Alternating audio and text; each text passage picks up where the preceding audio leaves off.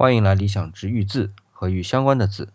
离上一期节目有一段时间了，还记得上一期节目我们把“理”这个字的引申义和本意啊都点到了，但是还有一个对别人做出的动作有所反应的意思还没解释。今天呢，就来试着去解释这个“理”怎么会有这个意思的。上一期我们提到，这要从顺序规律开始继续往下说，也就是继续就着顺序规律这个意思向下引申。有了顺序和规律，很自然就能就着顺序。或者摸着这规律将事物处理得当，对于处理事物的人是站在顺序规律这一个层面的，而站在事物这个层面啊，就可以理解为对人做出的行为动作给出了适当的反应，这就是对于这个理对于别人做出的动作有所反应的由来。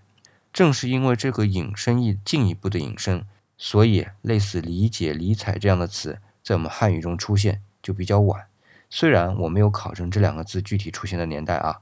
但是很明显，到目前我所知道的这样的意思都是两个字的，而这种两个字的词最早出现在北宋。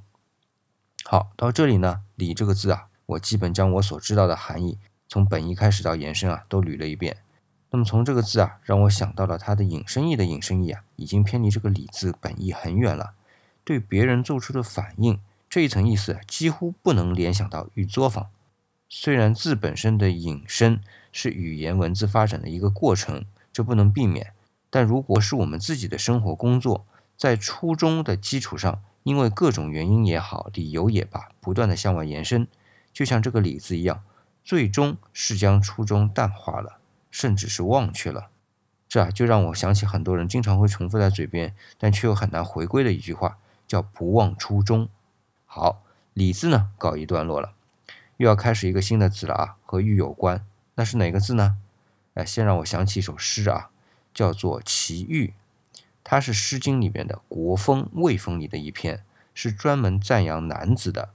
这个玉啊，写出来就是奥运会的奥，但是它在这里啊是解释为水边弯曲的地方，所以读音呢是玉。这里啊有句我印象深刻的诗句，是有非君子，如切如磋，如琢如磨。之所以印象深刻啊，是因为这里说到有文采、有修为的男子，应该在各方面都钻研深究。在诗文里啊，就用了四个比喻，叫如切、如磋、如琢、如磨。这都是对硬的东西进行加工的动作。切呢，是对骨头进行雕琢；搓呢，是对象牙进行雕琢；琢呢，是对玉进行雕琢；磨呢，是对石头进行雕琢。我们的主题啊，是跟玉相关的字。